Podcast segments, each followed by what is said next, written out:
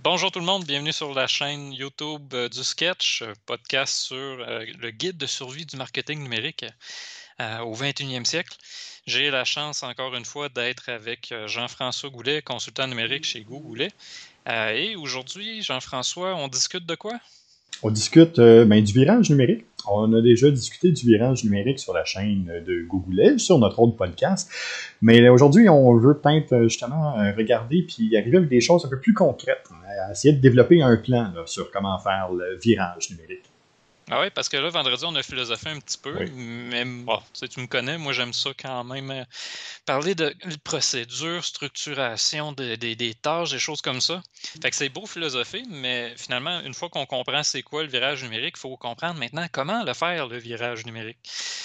justement, aujourd'hui, moi j'avais envie de jaser avec toi. Ben, en fait, je suis chanceux d'être. Euh, de, t'avoir pour ce podcast-là, parce que toi, tu en as déjà géré euh, pour des grandes organisations, ou du moins tu as déjà participé à des, des virages numériques d'envergure.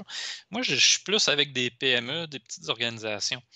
Euh, fait que je voulais, je voulais jaser avec toi deux choses. De planification, comment on se prépare à tout ça, c'est quoi, à quoi il faut penser, euh, c'est quoi la procédure finalement pour entamer son virage numérique du bon pied? mais aussi peut-être les outils. Hein, quels outils on peut utiliser ou quels outils on doit, euh, à quels outils on doit penser finalement euh, quand on commence ce processus-là de passer au numérique et de finalement viser euh, peut-être du zéro papier? Oui. Fait que, ouais, Jean-François, par où on commence? Hein? On a parlé un peu vendredi, on disait, ben, ça commence par une bonne, planification, mais finalement, c'est quoi planifier un virage numérique? Planification, c'est toujours important, tu vas me trouver plate, hein? Mais c'est encore pourquoi tu veux faire euh, un virage numérique, pourquoi tu veux dématérialiser ça?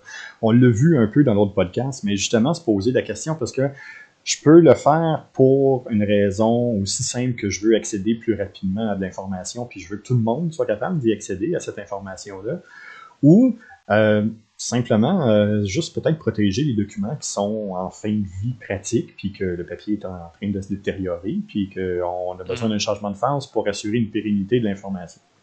Es-tu en train de me dire que finalement ça commence par on identifie un problème, puis on essaie de trouver la bonne solution pour.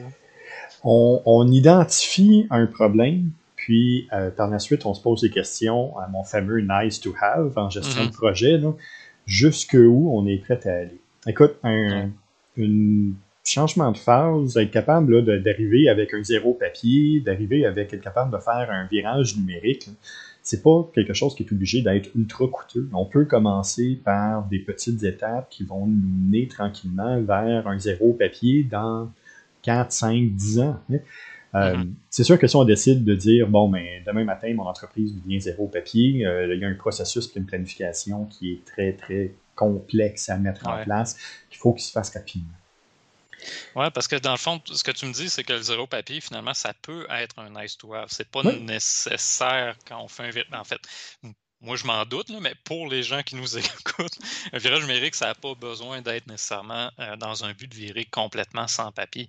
Ça peut juste être finalement d'identifier des priorités, puis d'y aller peut-être même de manière graduelle sans dire ben j'ai besoin de tout ce que j'ai identifié immédiatement. Ça peut être euh, mis dans le temps. Là. C'est en plein ça. Donc, on peut l'échelonner sur un certain temps, on peut y aller selon aussi les technologies qui sont disponibles à nous. La première chose à faire, c'est vraiment de commencer par faire un inventaire des processus d'affaires. Avant même de penser aux documents, il ne faut pas ralentir le processus d'affaires. La numérisation, euh, s'en aller vers un côté numérique, euh, être capable de dématérialiser euh, l'essentiel de sa paperasse, mais ça a un but, c'est d'accélérer le traitement de l'information. Mhm. Mais pour accélérer le traitement de l'information, il faut que je comprenne par où ça passe. Puis, je dirais que beaucoup d'entreprises, que c'est euh, directement ce point-là qui vont complètement sauter ou sur ah lequel euh, ils vont avoir énormément de difficultés à se pencher. Demander à une personne que ça fait 20 ans qu'elle est en poste, qui a toujours fait le même emploi, lui demander d'expliquer chacune des tâches, puis qu'est-ce qu'elle fait, puis qu'est-ce qu'elle regarde, puis qu'est-ce qu'elle recherche dans de l'information, puis où est-ce qu'elle va chercher ça. Euh, c'est pas toujours aussi simple qu'on le pense. Euh, on, a, on a la chance de travailler puis de faire des ateliers ensemble en design thinking, euh, mais c'est là que ça l'embarque. Euh, on s'en va directement dans un processus de design thinking pour être capable de commencer à faire l'inventaire des processus d'affaires. À partir de là, par la suite, un coup je comprends le traitement de l'information, là, je peux identifier la formation à des documents. Et là, un coup que l'information est là, là, je peux commencer à traiter quelque chose. Tu me fais penser à une certaine époque, j'avais enseigné la, comment ça s'appelait la, gestion des informations organisationnelles. En tout cas, ouais. non, était long même. Mais finalement, c'était juste comment une entreprise gère l'information à l'interne. Puis on parlait beaucoup. Moi, en tout cas, j'aimais ça ramener souvent l'idée de maladie de l'information. Puis une de ces maladies-là, c'est qu'on n'identifie pas la bonne information dont les bonnes personnes ont besoin. Non. J'imagine dans un, processus de virage numérique, c'est peut-être le temps aussi d'en profiter pour régler ce genre de problème-là. Personne, admettons, tu me dis que ça fait 20 ans qu'il est en emploi puis est habitué, admettons, euh, recevoir par fax euh, les nouvelles, euh, mettons, d'un fournisseur X. Ça arrive par fax le lundi, la secrétaire dépose ça sur son bureau, puis là, d'un coup, il dit, même, ça va peut-être recevoir une infolettre à la place. Mm-hmm. ça se fait pas en claquant des doigts. Là. on change les habitudes d'une personne en plus de changer les habitudes de l'organisation elle-même. Non, c'est entièrement raison. Puis en plus, là, tu vois, ce que tu viens d'exposer, c'est exactement le discours d'un entrepreneur euh, normal. il va exactement avoir ce discours-là. Sauf que dans ma tête de consultant numérique, qu'est-ce qui vient de se passer? Moi, je vois immédiatement, la manière que tu me parles, deux projets. Mm-hmm. Il y a un projet sur le processus futur, puis un projet sur le processus passé. Ouais. Puis le danger, c'est de faire une transformation numérique à moitié. Juste pour le futur, puis tout ce qui était passé, il faut que je retourne dans le papier chercher. Ou juste dans le passé, puis je continue à accumuler des papiers. Fait que mon backlog à ce moment-là d'informations devient complètement ingérable. Puis là, les gens arrêtent simplement de numériser ou simplement de remplir des formulaires en ligne. Puis on mm-hmm. passe complètement à côté de notre but. Oui, parce que là, c'est ça. ce que tu exposes, c'est si on oublie ce qui s'est passé avant, euh, si on a besoin de l'information qui a déjà été traitée par le passé, ben retomber dans un processus papier alors que tout est rendu numérique, pas nécessairement efficace ou pas nécessairement non plus euh, comment dire, bénéfique. On ne gagne pas du temps du tout finalement de l'avoir fait. Non, c'est en, plein ça. Euh, je peux gagner soit du temps ou je peux gagner du temps de vie d'un document. C'est vraiment les deux choses que je peux toucher avec la numérisation, puis vers, mm-hmm. avec un changement numérique de la sorte. C'est vraiment les deux choses que je peux agir. Fait que je gagne du temps en productivité ou je gagne du temps de vie sur mon document, qui lui, à ce moment-là, ben, est capable de vivre un peu plus longtemps. On pense là, à des cartes historiques qui datent de 1700, 1800, euh, ah qui sont pliées, roulées, euh, qui n'ont jamais été entreposées adéquatement, qu'on est obligé de manipuler avec des gants euh, dans un environnement qui est, qui est, qui est neutre, avec un taux d'oxygène élevé, puis un taux de, d'humidité de, équilibré pour pas que le papier se défasse, ben c'est ça, ce document-là, au moins une fois numérisé, mais on va pouvoir s'assurer de consulter, euh, s'assurer une consultation du document, mais s'assurer une consultation euh, sécuritaire du document. Oui, mais tu me fais penser à une certaine. Ben, quand je travaillais au gouvernement, justement, à un moment donné, j'avais tout archivé dans des boîtes au sous-sol. Mais je me souviens d'avoir accroché moi-même des, euh, des, des, des, rouleaux, finalement, de documents. Euh, c'était des, trucs là, sur des, euh, voyons, des, propriétés, des terrains. Oui. Ça tombe à terre, je le ramasse, je le remets où il était, mais en le remettant, je me rendais compte les chiffres ne pas. C'est pas classé au bon endroit en tant qu'étudiant, tu commences à revoir le processus de traitement d'un autre euh, ministère où tu t'occupes de ta job? Bien, évidemment, je me suis occupé de ma job, je l'ai simplement remis d'où il était tombé. Mais moi, j'avais réalisé à cette époque-là, crime, quelqu'un qui cherche ce document-là puis qui se base sur le code, il va chercher longtemps, il n'est pas au bon code, il n'est pas classé dans le bon code. À côté, il y avait euh, le bureau des archives. Le mhm. bureau des archives, eux autres, est tout vitré, super cordé, avec vraiment bien organisé.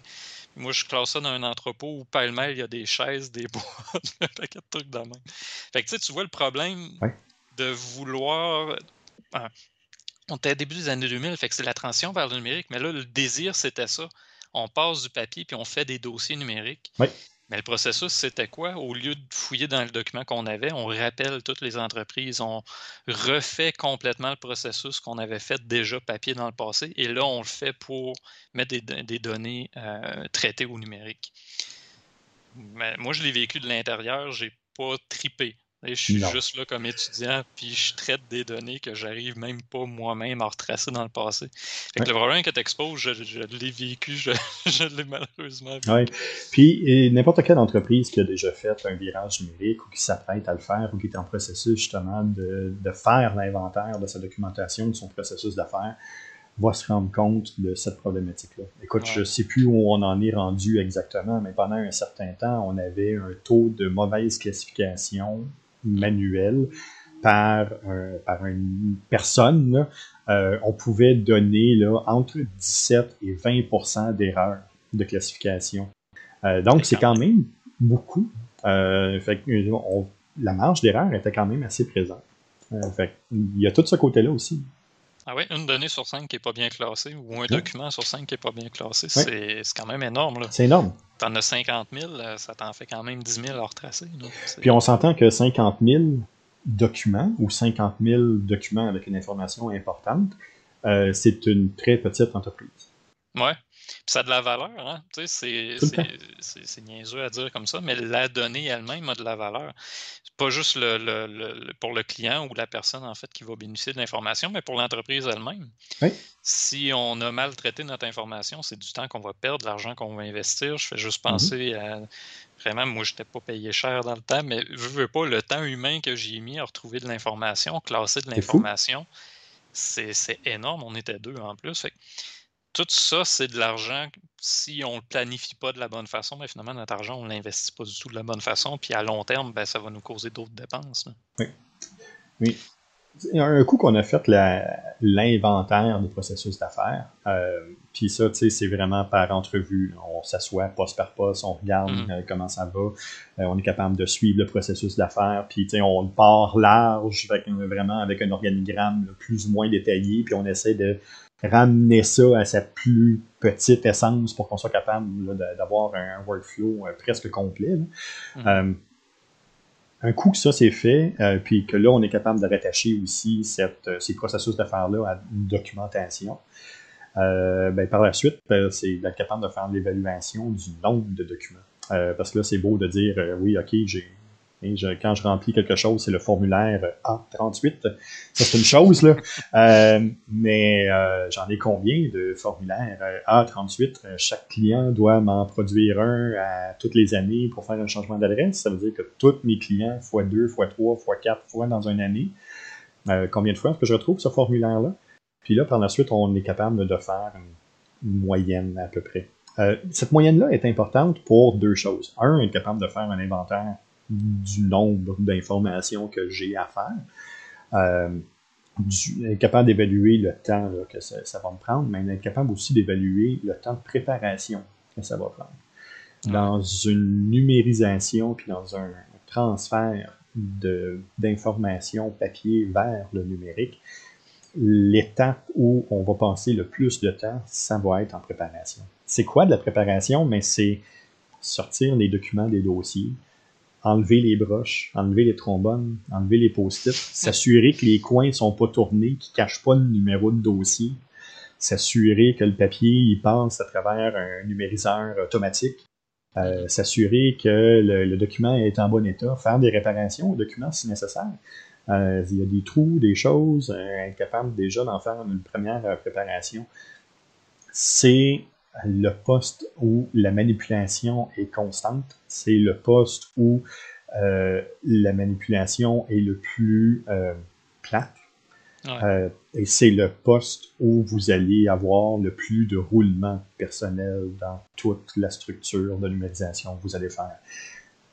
Préparer des papiers pendant 8 heures d'affilée, ça devient à un moment donné assez plate et pas le fun.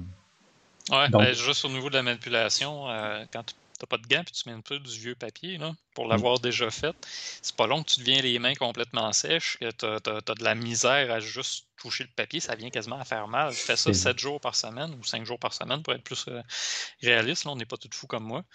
Euh, ça devient intense. C'est pas un. C'est un travail où en plus c'est facile de se perdre dans sa tête. Complètement, ben oui sais, c'est pas un, euh, c'est pas stimulant, c'est rien. On fait juste manipuler du vieux papier, des vieux documents, euh, des vieilles données, puis on sait même pas toujours pourquoi on le fait. Fait que non, cette étape-là, je suis capable d'imaginer comment une organisation un peu plus importante, justement, comprend mal le temps humain, le temps, ah le, temps machine aussi que ça va prendre. Parce que scanner, c'est pas tous les scanners qui sont capables de, scanner 100 pages à la minute. Non. Euh, T'en as que ça va prendre une minute par page. Oui, tout à fait. Puis, Et même plus. C'est en principe, parce qu'un numériseur qui est capable d'y aller là, avec plusieurs pages à la fois, ça existe, mais il y a un prix qui est attaché. Euh, puis il faut s'assurer aussi qu'on est capable d'avoir de l'entretien sur cette machine-là. Hein, on pense souvent là, en pérennité de l'information, en pérennité du document. Bon, euh, mon papier achève, qui est en fin de vie, bon, ok. Mhm. Mais pensez juste à ceux qui ont fait euh, les, qui ont numérisé puis qui ont tout mis ça sur CD-ROM.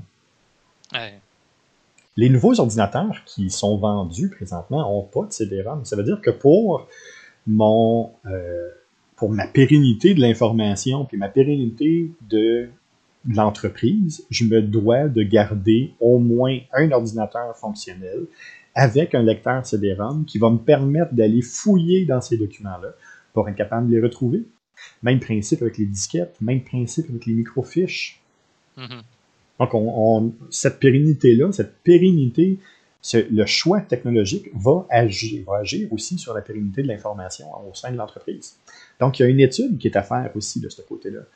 On, tous ceux, là, euh, on n'est pas bien loin. Là, la, numérisation devait se faire en TIFF de, votre côté.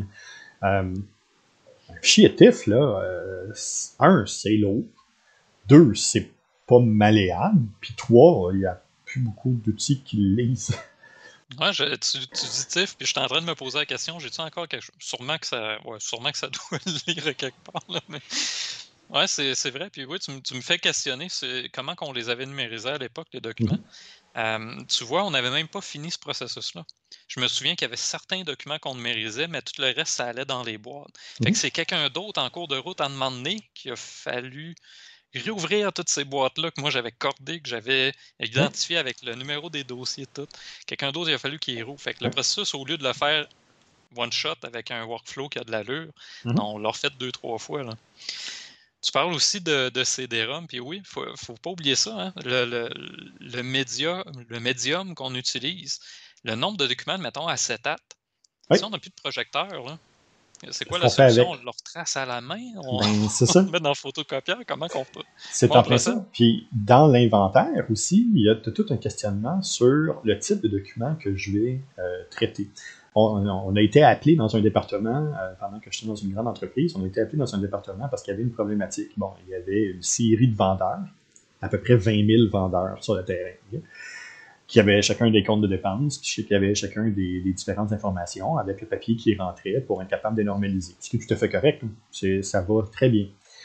Euh, beaucoup de ces euh, documents-là ben, sont des factures, des, factures de restaurant, des factures de, euh, d'essence, des factures qui sont sur un papier thermique.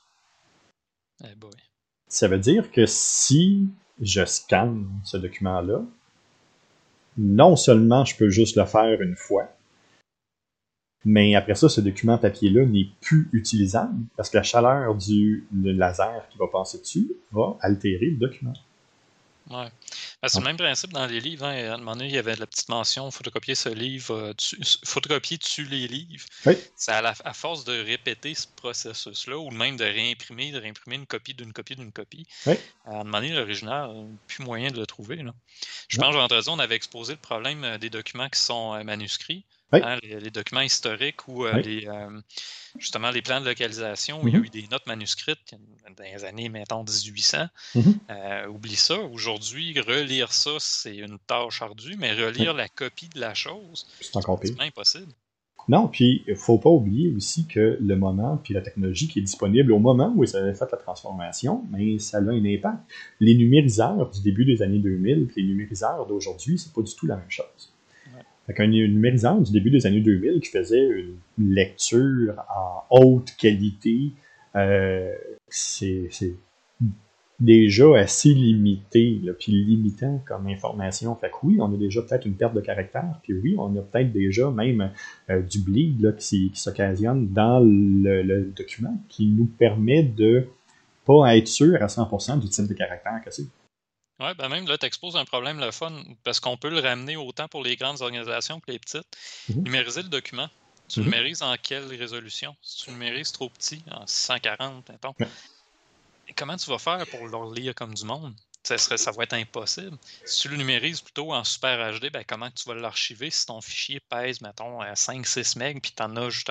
Tantôt, j'ai dit 50 000, je vais revenir avec 50 000 faut que tu prévois ça. Tu peux pas juste le faire puis te dire, OK, en cours de route, si j'ai besoin d'un deuxième disque dur externe parce que le premier, il suffit même pas à la tâche. J'aime ça, que tu amènes, euh, ce point-là parce que c'est un point sur lequel les archivistes puis euh, les spécialistes en gestion intégrée de documents se sont penchés. Mhm. Et puis, ils ont rapatrié une norme qui maintenant est essentielle. Bon, euh, tout le monde connaît le PDF. Là. Euh, PDF, là, aller jusqu'au milieu des années 2000, euh, c'était propriétaire à Adobe. Il n'y a personne d'autre qui pouvait créer de PDF. Pourquoi maintenant? Est-ce qu'on a une série d'outils pour être capable d'avoir des PDF? Tout simplement parce que le PDF est maintenant devenu une norme. C'est l'équivalent d'une norme ISO. Donc, tous les documents PDF sont créés de la même manière, avec un, DPI qui est seté à une normalisation pour consultation, pour reconnaissance de caractère, pour écriture automatique. Donc, tout ça a déjà été pensé et fait. Donc, maintenant, les nouveaux systèmes, euh, pas sûr que moi j'ai eu la chance de travailler dessus, mais les nouveaux systèmes euh, permettent justement de faire une numérisation déjà pré-seté, pré-configuré directement en PDF. Par la suite, mais il faut se poser la question, est-ce que je vais aller en PDF, PDF-A, PDF-E, PDF-X, parce que plusieurs types de configurations qui sont disponibles aussi, dépendamment de ce que je veux faire avec le document par la suite. Mhm. Mais encore là, il faut se poser la question avant du pourquoi, pour savoir ce que je veux faire après. ben, tu parlais d'un formulaire, un formulaire qu'on veut rendre numérique. ça, j'ai tellement d'exemples qui pourrait me venir en tête, mais je, vais rester vague.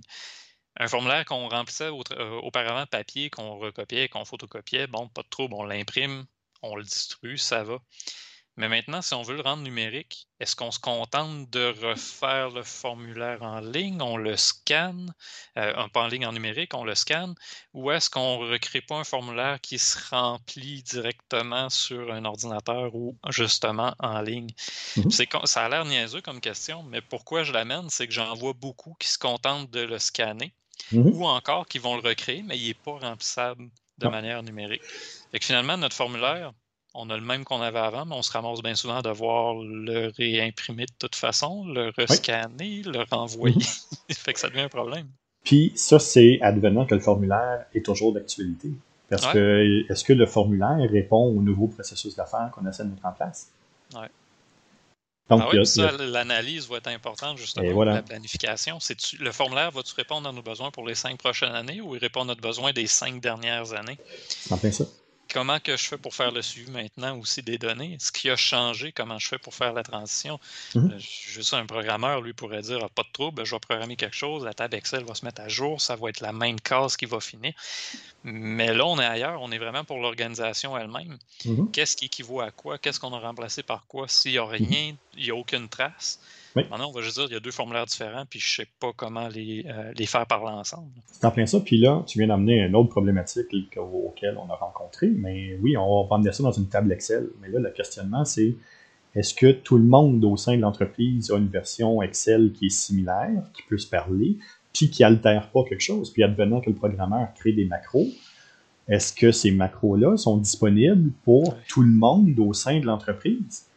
Parce que c'est pas tout le monde qui peut avoir la dernière version d'Excel. Hein. On se commence toujours avec euh, une adjointe administrative que ça fait 25 ans qu'il fait ça, puis qu'il se ramasse tout d'un coup caché dans un coin, qu'elle a toujours fonctionné avec Excel 2002, puis c'est encore ça qu'elle utilise, il n'y a jamais personne qui l'a changé. Mais elle ne pourra pas accéder à cette information-là. Fait toute la gestion du processus d'affaires va permettre de questionner ça, de faire l'inventaire de l'information. Mais quand on parle d'information, on pense souvent à document, document papier. Mais c'est pas juste ça. C'est toute l'information. Tu sais, quand on parle d'information, on, parle, on pense aussi là, à euh, une, une, réunion, c'est de l'information. Mais comment est-ce que je peux faire ma réunion numérique pour qu'on soit capable d'accéder aux décisions et à ce qui a été pris à ce moment-là? Hmm. Donc, ça en fait aussi partie. Puis là, tu amènes un point intéressant parce que tu on, on est en plein virage numérique euh, de sociétaire, dans le sens que tout le monde. Ça l'a accéléré. Oui, ouais, on n'a pas eu le choix avec euh, ce qui s'est passé l'année dernière. Euh, Zoom gagne en popularité. On voit, le, admettons, je prends l'exemple du, du, gouvernement. Maintenant, les votes se font en ligne, les, les, on les rencontre entre les députés aussi. tout le processus, il a fallu qu'ils y pensent, puis en plus qu'ils y pensent de manière accélérée. Mais là, tu m'amènes à un point, les réunions, le suivi des réunions. À cette heure, on peut enregistrer une rencontre Zoom. Avant, mm-hmm. bon, enregistrer une rencontre avec une caméra, on s'entend que c'est pas tout le monde qui faisait ça. Certaines places le faisaient quand même. Mm-hmm. Mais comment on fait le suivi de ces rencontres-là maintenant? Est-ce qu'il y a eu un gros changement au niveau de la prise de notes, les procès-verbaux, des choses comme ça, sous prétexte que maintenant on peut enregistrer, ou est-ce qu'il faut continuer ce processus-là? Oh. C'est le genre de, de, problématique quand même précise. Hein? Qu'est-ce qu'on fait avec cet événement-là de mon organisation, donc les réunions, admettons, bimensuelles ou euh, euh, même hebdomadaires? Je, je garde des archives comment? On est dans une ère de changement. Tu dis on enregistre par Zoom, c'est correct. Euh, je suis pas sûr que le département légal serait entièrement d'accord avec toi. Ben Il y a un, ce questionnement-là, puis ça fait partie du processus d'affaires. Est-ce que toutes les réunions sont enregistrables? Est-ce que j'ai le droit? Est-ce que tout le monde euh, donne son accord? Est-ce que j'ai une personne qui veut pas, donc cette personne-là assiste à la réunion, mais on peut pas l'enregistrer? Euh, donc, on est en période de changement. Euh, il y a encore un paquet de zones grises là-dedans. Euh, qu'est-ce que j'enregistre, qu'est-ce que je n'enregistre pas, euh, c'est pas encore clair. Les procès-verbaux, mais je me dois encore de garder une copie physique. Donc, je, me dois encore d'avoir mon livre, je me dois encore d'avoir une copie physique de mes procès-verbaux. Euh, donc, mais ça veut dire aussi à ce moment-là, mais que faut que je les prenne en note, que je les imprime, malgré le fait que j'ai enregistré. Je peux faire référence à une citation, je peux faire référence à un moment précis. Là où ça va aider, c'est plus à la prise de notes. Est-ce que la prise de notes, euh, maintenant, que, au lieu de, de tu as déjà assisté à des réunions, on l'a fait là, les deux à, prendre des notes. des fois, ça va vite, puis ça roule sur un moyen temps. Euh, d'être capable de faire le suivi puis de faire la prise de notes adéquate d'un processus décisionnel dans une entreprise au sein d'un conseil d'administration, exemple, euh, c'est pas quelque chose qui est super simple. Euh, mm-hmm. Bon, ce que l'outil numérique va amener, c'est une tranquillité d'esprit pour la personne qui va prendre ces notes-là, parce qu'elle sait maintenant qu'elle va pouvoir aller contre-valider ou vérifier de l'information pour s'assurer qu'elle fait la citation au bon moment ou qu'elle est capable d'ajouter la bonne minute à côté. Mais euh, on, est en, en, période de changement. Euh, il y a encore ces zones grises-là qui sont existantes, puis par la suite, mais oui, euh, j'enregistre mes, mes, mes, rencontres, c'est parfait. Mais c'est quoi ma nomenclature? Comment je nomme le document? Comment je nomme les rencontres? Parce que les rencontres, on peut en avoir 40, 50 par jour dans une entreprise. Ouais. Ben, comment est-ce que je les nomme? Par date, strictement, ça ne marchera pas. Par département, mais ben là, je peux avoir ma rencontre multi-département, puis là, ça devient ingérable. Donc, comment est-ce que je travaille sur ma nomenclature? Mais mon inventaire, puis mon processus d'affaires va venir déterminer ça. Puis, il y a un outil aussi que la majorité des entreprises devraient avoir, c'est un calendrier de conservation. C'est quoi un calendrier de conservation? C'est un calendrier qui permet de dire, bon, mais cette information-là ou ce document-là, tu peux le garder tant de temps, il va représenter telle chose, qui va permettre aussi de dire, bon, ben, est-ce que le document est actif, semi-actif ou inactif? Donc, est-ce que le document est encore dans un processus de roulement? Est-ce que le document a terminé son processus de roulement puis il sert plus au processus euh, décisionnel actuel, donc il est en semi-actif? Ou est-ce que le document est complètement inactif? Euh, il y a des documents qu'au bout d'un certain temps, mais on peut jeter. Mhm. Euh, mais au moins, ces calendriers de conservation-là vont permettre justement de, un, finaliser l'inventaire de nos documents, finaliser l'inventaire du processus d'affaires, puis venir répondre aux différentes questions sur la gestion de temps puis le changement de phase. Mais ce que ça va faire aussi, c'est que euh, ça va nous permettre de travailler sur une nomenclature Parce qu'au lieu d'avoir une nomenclature qui est propre au processus administratif, euh, peut-être qu'en changement de, phase ou peut-être qu'en changement de, euh, de temps, donc ça veut dire qu'il va devenir semi-actif ou inactif, mais à ce moment-là, je peux changer sa nomenclature pour qu'il arrive à une classification qui est proche de celle du calendrier de conservation plutôt que de celle du processus d'affaires, du processus décisionnel de l'entreprise. Ouais. Et la nomenclature, je suis content que tu en parles parce qu'un des problèmes que moi j'avais vécu à l'époque, euh, c'est que d'une personne à l'autre, le système change. Une personne décide de nommer ses fichiers d'une manière X, une autre nomme ses fichiers d'une manière Y, un autre classe ses dossiers selon un ordre Y, un autre selon un autre. De, de, de euh, voyons, euh, pas d'armoire, là, mais de, de classeur en classeur, c'est pas une armoire. Un classeur en classeur, donc. On avait certains dossiers qui étaient classés en ordre alphabétique, d'autres qui étaient classés avec un euh, vraiment un numéro d'archivage qui était quand même très précis, un autre qui était classé selon des dates. Là, on se promène de document en document, on se rend compte que des fois, le dossier n'a pas été classé au bon endroit. Tout ça juste parce que les gens n'avaient pas coordonné finalement la façon dont ils décident de classer ou de, de, de, catégoriser l'information. Mm-hmm. On avait plusieurs façons différentes de ranger les dossiers, puis quand on fouillait dans chacun des, trois classeurs, on se rendait compte qu'il ben, y a des redites. Il y a des documents qui font exactement le même travail, mais qu'on a classé en double, qu'on a classé dans deux dossiers complètement différents la, nomenclature, il euh, me semble c'est la base hein, de comment on va finalement nommer nos fichiers, nos dossiers, euh, comment qu'on va les archiver. C'est c'est fou comment on peut se perdre facilement, justement, quand on laisse trop de liberté. Mettons, euh, on te parlait d'administrateur, euh, l'administration plutôt. Euh, quand l'administration décide de classer les dossiers dans son propre petit classeur, dans son coin, puis que non, le bureau, lui, il a un autre fonctionnement. Mmh la, secrétaire, admettons, part. Oups, il y a un méchant gros travail à faire pour tracer l'information. Complètement. C'est pour ça que quand on va parler de nomenclature, deux choses quand on va parler de nomenclature, c'est pour ça que la décision de la nomenclature, il faut qu'elle vienne des hauts dirigeants. Mm-hmm. Plus on va la ramener auprès des employés utilisateurs, plus le nom risque d'avoir une fonction, de, une fonction euh, décisionnelle d'entreprise plutôt qu'une fonction administrative.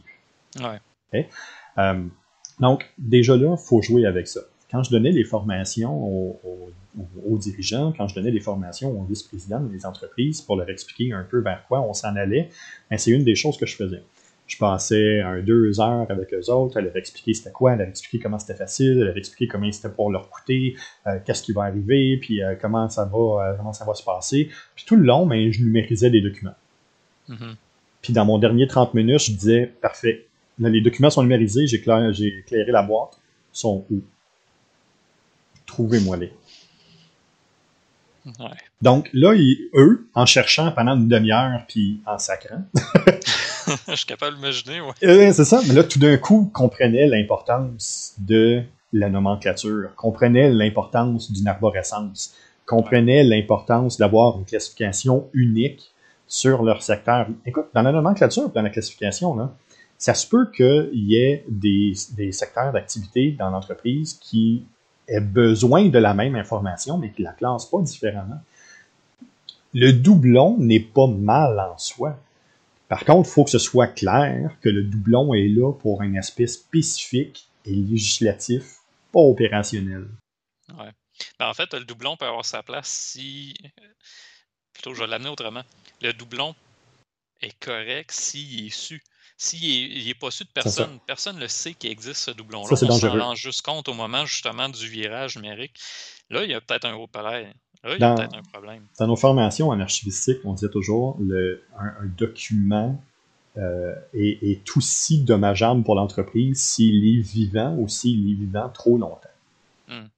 Si je garde un document trop longtemps, ça peut être une preuve accablante contre moi aussi. Hmm. Ben, tu sais, quand je, parlais de maladie de l'information, une des choses, ben, il y a le surplus d'informations lui-même. Il y a trop d'informations à gérer dans une entreprise. Ben, qu'est-ce qu'on peut couper? Quelqu'un qui reçoit, mettons, 20 euh, infolettes par jour, as-tu vraiment besoin des, des 20 infolettes? Non, on peut la couper. Parfait. Tu vas peut-être mieux voir tes courriels qui sont prioritaires au travers de tout ça. Complètement. Euh, mais il y a, euh, comme tu dis, la, surcharge d'archives, le nombre de documents qui sont restés actifs dans un classeur ou même dans un dossier informatique, mais que ce sont des documents qui ne sont plus utiles ou mhm. même qui sont dépassés. Hein, un formulaire, tantôt tu faisais la, blague, le formulaire A38. Euh, mhm. ça fait 10 ans qu'on fonctionne maintenant avec le formulaire euh, B38 ou A39, peu importe. Mhm. Mais on a encore le A38 dans notre dossier actif. Petite erreur, euh, je t'envoie pas le bon. Oui.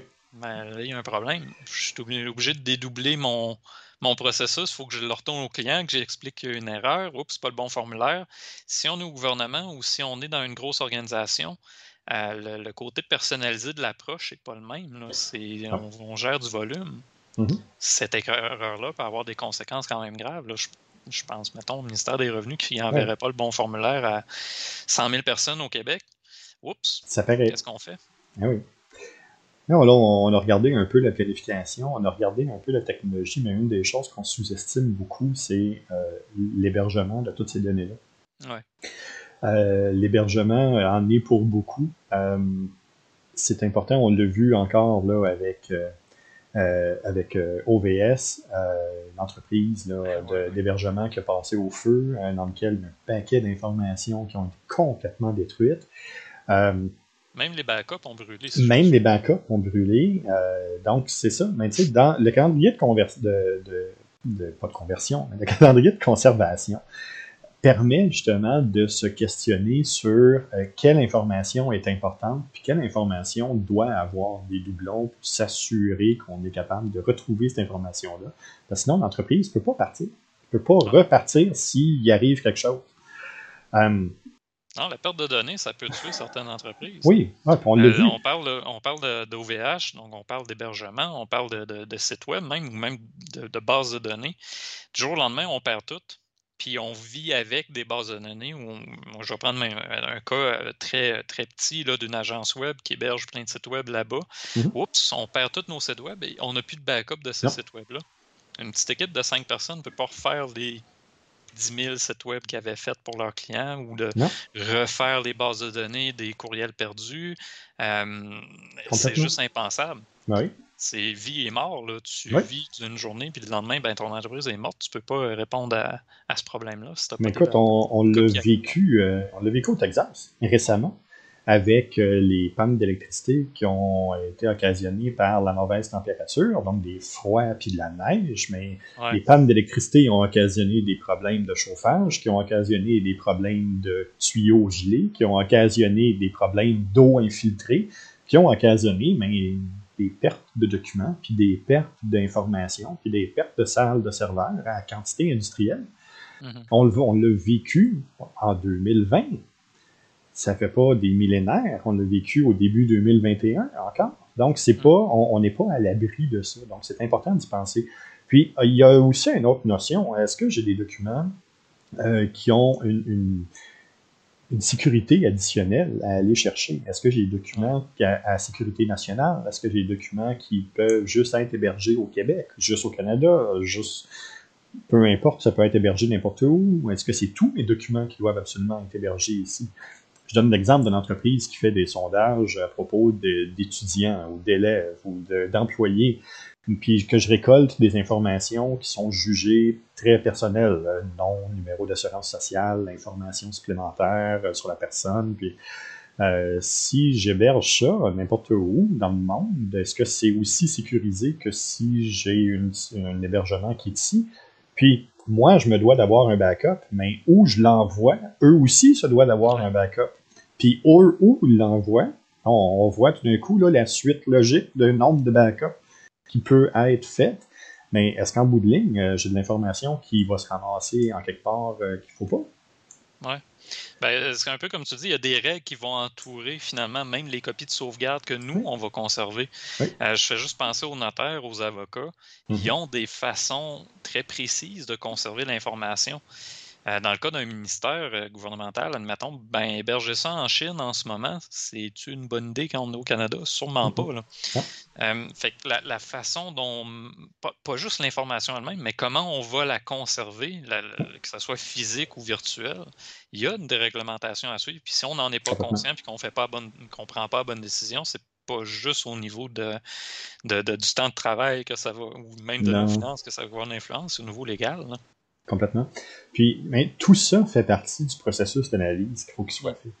Fait la, numérisation, le, virage numérique, ça commence pas par peser sur un bouton sur un numériseur. C'est pas de là que ça part en premier. Il y a beaucoup de questionnements avant, puis il y a beaucoup de questionnements pendant, puis il y a aussi des questionnements après. Parce qu'il faut se questionner tout au long du processus. Parce que euh, le changement de phase continue. Ouais. Ouais, ben, ça, c'est un point que je trouve le fun parce que moi, depuis le début, là, il y a une chose que je, que je pense vendredi aussi. On parlait comment on commence le virage numérique. À, quel moment il commence ce virage numérique-là? Mais l'autre question qui me vient, c'est à quel moment il se termine? Est-ce qu'il se termine vraiment le virage numérique? Non, il ne se termine jamais il y a une réévaluation du processus d'affaires qu'il faut qu'il soit fait constamment. Il y a une réévaluation des documents. Tu, sais, tu disais tantôt, on, utilise maintenant le formulaire D38. Oui, mais il est arrivé pour une raison, puis maintenant, ça veut dire qu'il doit s'insérer dans mon processus d'affaires, qu'il doit s'insérer dans mon calendrier de conservation, puis que je me dois me poser la question, mais je le garde combien de temps? Il va être où? C'est qui qui, va, qui qui a le droit de l'utiliser? Qui qui a le droit de le consulter? Donc, tout ça est un questionnement continu. Ouais. Ça, c'est pas un processus finalement qui. Un peu comme. Euh, là, je vais faire référence à, mon, métier, mais c'est comme le SEO. Tu ne peux pas le faire d'une shot. Le référencement organique sur le web, tu le fais pas d'une shot, puis après, c'est fini. C'est quelque chose qu'il faut que tu prennes soin, que ça se fait en continu. Virage numérique, c'est ça. C'est mhm. oui, c'est un processus au départ qui peut être linéaire, qui peut avoir un début puis une fin au niveau euh, bon, d'une phase de travail.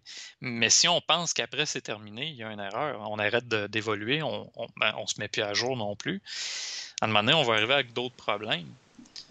tantôt, tu mentionnais juste, euh, ça m'a fait réagir la, la secrétaire, admettons, qui est habituée de prendre des notes euh, manuscrites pour les procès verbaux, tiens, pendant les réunions. Mm-hmm. Là, tout d'un coup, on dit, OK, tu vas les prendre de manière informatique.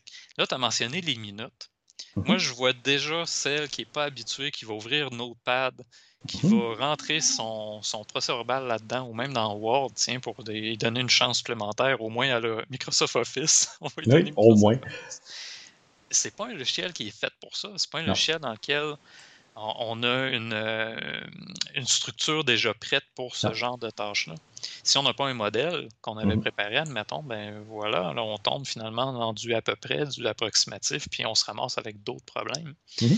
Fait que ce virage numérique-là, finalement, oui, OK, il y a un début, oui, OK, il y a une procédure, mais si on se dit immédiatement en partant, ben moi, je veux qu'il finisse, on oublie qu'il y a une grande partie de la chose qui va arriver dans 10 ans. Il faut prévoir l'avenir, il faut prévoir que dans le futur, on va avoir d'autres transformations à vivre. Le changement, c'est constant, finalement. C'est ce que j'essaie d'expliquer. Pour faire de la psychopop, euh, le virage numérique, mais c'est pas, euh, c'est pas la destination, c'est le voyage. Ah oui, j'aime ça quand j'aime ça ramener ça au voyage. Mm. ouais, Mais oui, c'est de la belle psychopop, ça. Euh, mais, mais c'est ça. Mais c'est exactement ça. Un coup qu'on est embarqué là-dedans, c'est on, se doit de se questionner, on se doit de se pencher, puis on se doit de euh, revoir constamment tout ce processus-là. Euh, oui, on parlait de design thinking un peu plus tôt, Jean-François, c'est un peu ça aussi. C'est exactement ça. Oui, OK, on a identifié un problème. Oui, OK, on a identifié une solution. Mais après, c'est quoi? Ben, est-ce que la solution qu'on a implantée euh, répond toujours au problème qu'on avait identifié? Le problème identifié au départ, est-ce que c'est toujours le même ou il s'est transformé avec les nouvelles choses qu'on a mis en place? C'est un processus continu, c'est une remise en question constante de notre propre processus d'affaires, le virage. Constamment.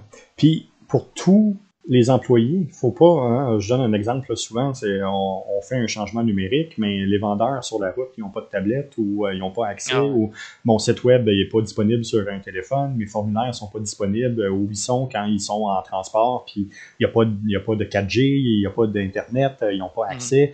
Faut penser à tous ces éléments-là quand on, vire vers le numérique. Euh, parce qu'il n'y a rien de pire que l'exception, parce que la journée que l'exception rentre, c'est là qu'on commence à travailler en hybride. c'est là que ça dégénère. Oui, ben c'est là qu'il y a des, des, des, blocs. Hein. Les, maladies de l'information, c'est ça aussi. Si deux personnes ne gèrent pas l'information de la même façon, oups, à un moment donné, c'est euh, laquelle qu'on prend ou le, quel processus qu'on conserve. Est-ce que les deux processus peuvent vraiment se parler? Des fois, c'est pas le cas. Ah. Un, vendeur sur la route, toute l'entreprise est numérique, mais oups, on n'a pas de téléphone cellulaire ni de tablette. Hmm, peut-être qu'il y a un problème. Il y a peut-être une question à se poser. Écoute, Michel, ça fait déjà 45 minutes qu'on parle de, création et de processus numérique. puis, euh, je peux te garder longtemps. J'ai encore plein de questions qui me viennent en tête. On n'a pas beaucoup parlé des outils, mais quand même un peu. Euh, je compte le calendrier de conservation, notamment. Là.